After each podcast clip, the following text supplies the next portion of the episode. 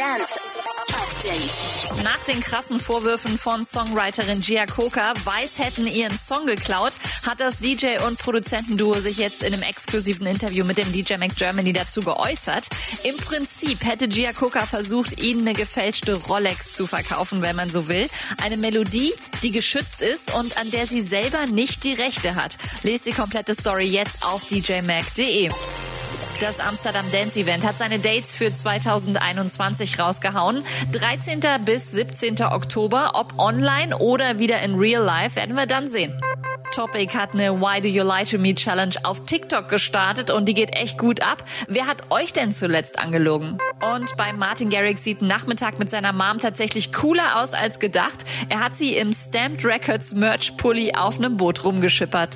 Update mit Claudi on Air. Jetzt auch als Podcast. Für tägliche News in deinem Podcast-Player. Abonniere I Love Music Update.